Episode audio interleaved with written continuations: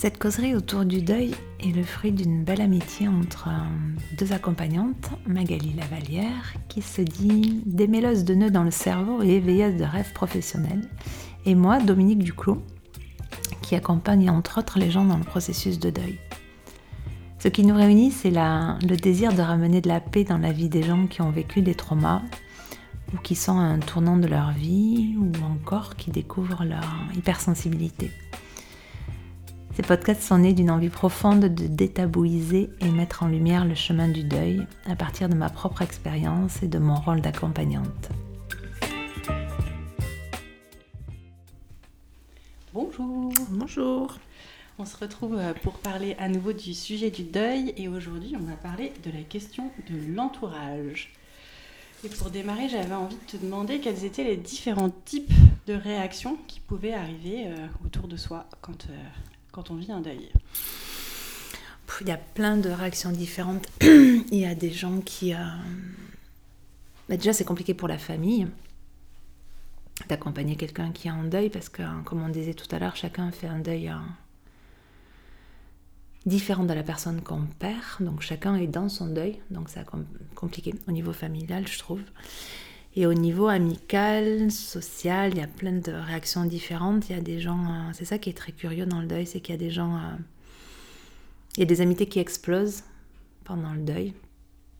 Pourquoi? Parce que, parce que plus particulièrement le deuil d'un enfant, je pense que ça renvoie forcément à quelque chose euh, d'impensable et que les gens n'ont jamais pensé pour eux. Et du coup, ça leur renvoie forcément cette question-là de et si ça m'arrivait à moi? Mm-hmm. Donc des gens qui savent pas faire euh, et, qui s'éloignent, mais involontairement, je pense, ou peut-être volontairement. Des gens qui savent pas faire et qui le disent et qui restent. Et ça, c'est cool. Et, euh, et, des gens qui s'éloignent tout simplement parce que je sais pas pourquoi, parce qu'ils n'ont pas expliqué euh, forcément pourquoi ils ont fait ça. Et des gens qui arrivent dans votre vie que vous connaissez pas forcément et qui occupent une place hyper importante parce que, ben, je, je sais pas, ils arrivent à ce moment-là et ils sont en une juste place, une juste écoute. De toute façon, c'est tout. Euh, moi, je pense que ce qui est important quand on perd quelqu'un, c'est de dire ce dont on a besoin aux gens qui nous entourent. Parce qu'en fait, euh, déjà, ce qu'on traverse, nous, on ne comprend pas ce qui se passe. Donc, comment voulez-vous que l'extérieur hein, comprenne ce qui se passe à l'intérieur de vous? Et encore plus, comment, comment il peut vous, accompagner sans comprendre? Moi, c'est quelque chose que j'ai fait. J'ai dit aux gens ce dont j'avais besoin et ce dont j'avais pas besoin. Et euh, il y a des gens qui se sont collés à, ça et c'était très bien. Et d'autres qui n'étaient pas en capacité d'eux et que du coup ils sont sortis de ma vie. Et, euh, j'appelle ça les va-et-vient du deuil et c'est normal en fait. Il y a des gens qui peuvent se sentir très impuissants, j'imagine. Enfin, quand tu dis euh, savoir dire ses besoins, c'est à ça que ça me fait penser. C'est-à-dire que souvent les gens ont envie d'être soutien, juste ils sont totalement démunis, ils savent pas du tout comment te soutenir. C'est pour ça que c'est important de dire ce dont on a besoin. Et je pense que, enfin, pour l'avoir fait, moi, je sais que les gens me, me, renvoyaient ça, que c'était important pour eux que j'ai fait ça, parce que ça leur permettait de, de se positionner eux et qu'ils se sentent moins maladroits.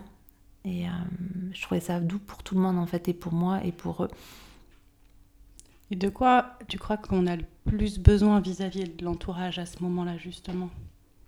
Je crois que ça dépend vraiment de nous. Déjà, ça dépend des hommes et des femmes. C'est pas que je veux cliver les choses, mais euh, d'expérience, hein, de ce que j'ai vu autour de moi, dans les accompagnements et tout, on n'a pas besoin des mêmes choses, typiquement dans le deuil. Mhm. Ça reste mon expérience. Hein, Peut-être que les gens pensent différemment, mais en tout cas, moi, c'est ce que j'ai vu. Et, euh, et puis même au niveau de la personnalité. Par exemple, moi, j'avais besoin j'avais besoin de pouvoir être entourée quand j'en avais besoin j'avais besoin de pouvoir être seule avec moi quand j'en avais besoin aussi. Je faisais des va-et-vient comme ça qui étaient très importants. C'était un peu comme des retours à la vie à chaque fois quand j'allais voir les gens, quand j'étais entourée, mais j'avais besoin de moments très intériorisants avec moi et les animaux. Moi, ça a été hyper important. Les chevaux, mon chat, ça a été des, un, des, un, entourage particulier, mais qui était euh, important. En quoi il était différent de ce que les humains pouvaient apporter? Parce que c'était animal, c'était. Euh, il n'y avait pas de mots. Et des fois, il n'y a pas besoin de mots. Des fois, il y a juste besoin d'une présence très ancrante et les chevaux, c'est ce qu'ils font. Et même mon chat, c'est ce qu'il faisait. Et en tout cas, moi, j'ai eu besoin de ces moments de non-bruit, de non-pensée, juste de, de présence. Et le fait que les gens vont et viennent à ce moment-là, c'est quelque chose qui rajoute de la souffrance à la souffrance ou, c'est ok? Moi, ça a été ok pour moi parce que je, je, je trouve ça normal en fait. On se déstructure tellement et on se restructure différemment dans le deuil que forcément les gens qui étaient proches de vous à un moment donné, vu qu'on se métamorphose tout le temps, c'est cette sensation que j'ai à travers le deuil, on est tout le temps en métamorphose, en fait on est tout le temps en train de, de renaître différemment à chaque fois que j'imagine qu'il y a des gens qui se reconnaissent plus dans ce qu'on devient et c'est ok, ça fait partie de la vie en fait. Je pense que si on regarde tous notre vie, elle est quand même faite comme ça ou quand on évolue, ben, il y a des gens qui qui s'écartent ou qui se rapprochent, c'est comme ça. Moi, ça n'a pas été souffrant ça pour moi. Par contre, j'avais des piliers sur lesquels je pouvais euh, compter et avec des très jolies présences. Des, entre autres, je pense à une amie à moi, Val, qui a été d'une présence euh, avec une justesse incroyable à chaque fois. Et ça, c'est important pour moi de savoir que j'avais comme des, ces espèces de phares où je pouvais me, me rapprocher ou me raccrocher quand, euh, quand j'en avais vraiment besoin. Et ces, ces piliers-là étaient, euh, étaient très soutenants parce qu'ils ne bougeaient pas d'un iota. Et ça, c'était euh, très sécurisant. C'est possible qu'il y ait des va-et-vient parce que, en parallèle, oui. il y a des piliers et, ou des phares mm, qui sont tellement solides que là, tu sais qu'eux, ils seront là. C'est ça. Et, et je je pense pas que ça soit possible de traverser une telle épreuve sans pilier. En fait, ils n'ont pas besoin d'être 10, mais euh, c'est important de pouvoir avoir deux trois personnes sur qui on peut vraiment compter et euh, avec qui on peut vraiment être transparent et authentique et partager tout ce qui nous traverse. Il, ne faut pas que ça soit toujours la même personne parce que c'est lourd à porter pour une seule personne et c'est pas juste en plus pour elle. Mais je pense que c'est important, ouais, et tu parlais de, besoin d'être seul tout à l'heure. Mm. Et euh, c'est quand même un moment, effectivement, où j'imagine qu'on vit euh, une grande solitude, même en étant entouré. Il y a quelque chose de cet ordre-là? Oui, en fait, on... c'est exactement ça. En fait, on a l'impression de vivre dans un, autre, dans un monde qui est dans un autre monde, en fait. À l'intérieur de nous, il y, a, quelque chose qui est tout le temps en mouvement, en, maturation. Mais c'est toutes les secondes, en fait. Et extérieurement, ça se voit pas forcément. Et à la fois, on ne peut pas raconter aux gens tout le temps ce qui est en train de se passer à l'intérieur de nous. Les gens deviendraient fous, en fait. Les premières années, c'est que ça, en fait. C'est que des remises en question, c'est que des, des prises de conscience. C'est tout le temps en train de travailler, en fait. Donc, on ne peut pas partager ça aux gens tout le temps. Du coup, il y a ton univers intérieur où il se passe tout plein de choses. Et puis, il y a ce qui se passe dans les liens avec les gens qui t'entourent, y compris tes piliers. En fait, ce que mmh. j'entends, c'est que même eux, ils n'ont pas forcément accès à ce monde-là. Non, parce que, et puis en plus, des fois, nous, on, traverse ce monde-là, mais des fois, on ne comprend pas trop ce qui se passe non plus. On le traverse. Ouais, c'est ça. Même essayer de mettre des mots, ce serait assez compliqué, en fait. Des fois, c'est pas possible. Moi, des fois, les mots, ils viennent après, des mois après ou quoi, mais sur l'instant, c'est pas forcément évident, non. Et du coup, est-ce que tu peux quand même te sentir euh, comprise par les gens qui sont autour de toi? Alors moi, j'ai juste chance, vraiment, d'avoir des gens autour de moi qui comprenaient où j'en étais, parce qu'en fait, j'ai un peu saoulé tout le monde, moi, en train de raconter tout le temps euh, ce que c'était les phases, qu'est-ce qu'on traversait, pourquoi, et c'est normal, et, euh, et je suis pas folle, et... Parce qu'en fait, ça fait peur, ça peut faire très peur ce qu'on traverse. Quand, euh, en tout cas, ma façon de moi de traverser le deuil, où on en parlera plus tard, mais à cette façon de, de, plonger dans les émotions, je sais que ça a fait peur autour de moi. Mais à la fois, j'ai eu raison de faire comme j'ai fait. Mais euh,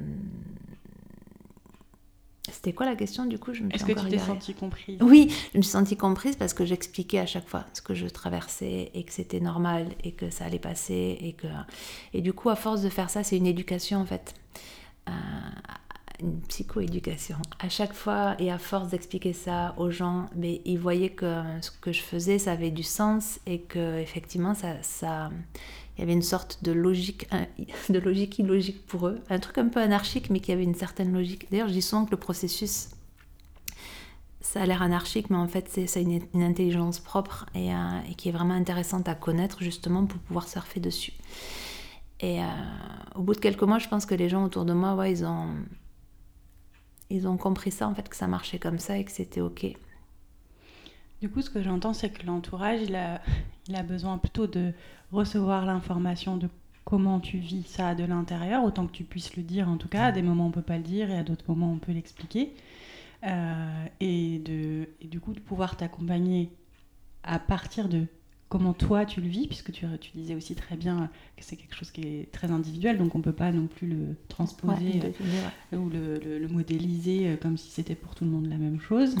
Et donc si on veut être soutenant, c'est éviter d'être dans les conseils ou je sais pas quoi, et et plutôt être seulement en écoute du processus qui est en train de se passer chez l'autre C'est exactement ça en fait. On est, on a, pour le coup, on accompagne vraiment. C'est-à-dire qu'on n'est pas du tout en train de, de dire à l'autre ce qu'il est censé faire, qu'il devrait faire ou quoi que ce soit. C'est pas le sujet en fait. C'est le véritable sujet, c'est accompagner l'autre. Ce que tu disais, au moment où il est là, avec ses besoins à lui qui sont peut-être pas les besoins de l'autre. Du coup, ça demande une écoute très fine de de la personne. C'est en ça que c'est un accompagnement un peu particulier, moi je trouve le deuil, c'est que faut vraiment être dans la dans l'écoute profonde, profonde vraiment de la personne où elle en est, même si ça nous, nous paraît complètement euh, inapproprié ou quoi que ce soit.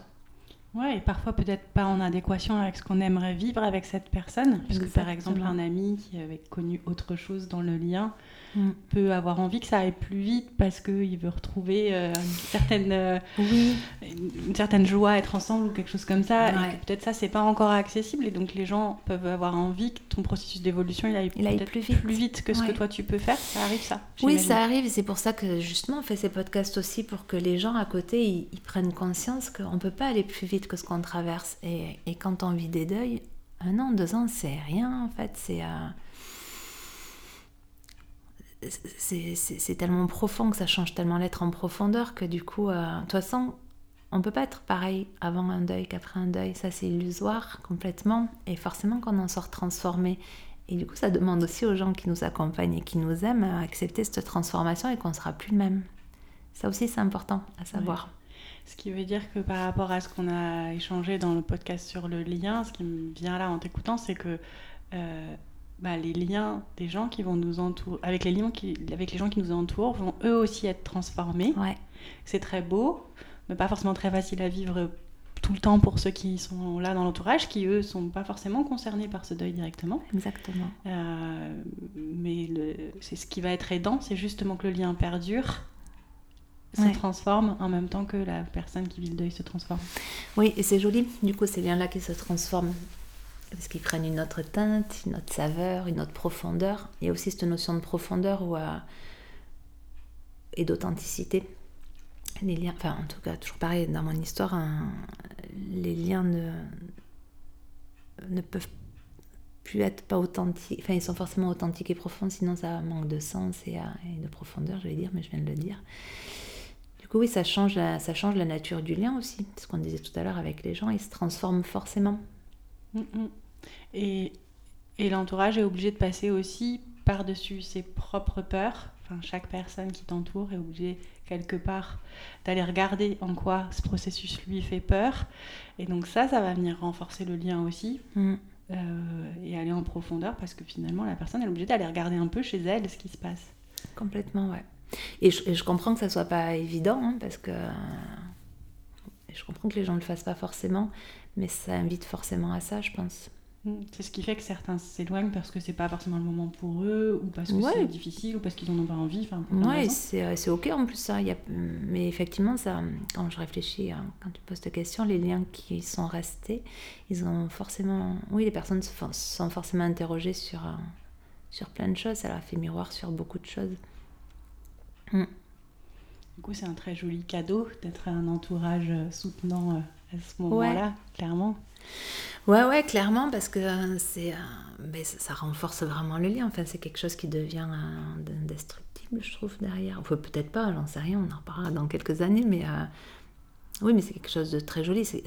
Les gens qui sont restés, ils vous accompagnent dans une profondeur de, d'introspection, de compréhension de soi, du monde, de l'autre qui peut être euh, déstabilisant pour beaucoup parce que ça, on va quand même explorer des, euh, des parties de soi et des, euh, des questionnements et des. Et c'est comme si on, on, remettait tout en question d'un seul coup, donc du coup, c'est pas, c'est épuisant pour le monde extérieur. pour nous, oui, mais pour l'extérieur aussi, je suppose. Il faudrait demander du coup à l'entourage. Ouais, j'imagine que ça demande une certaine énergie, ouais. Ouais.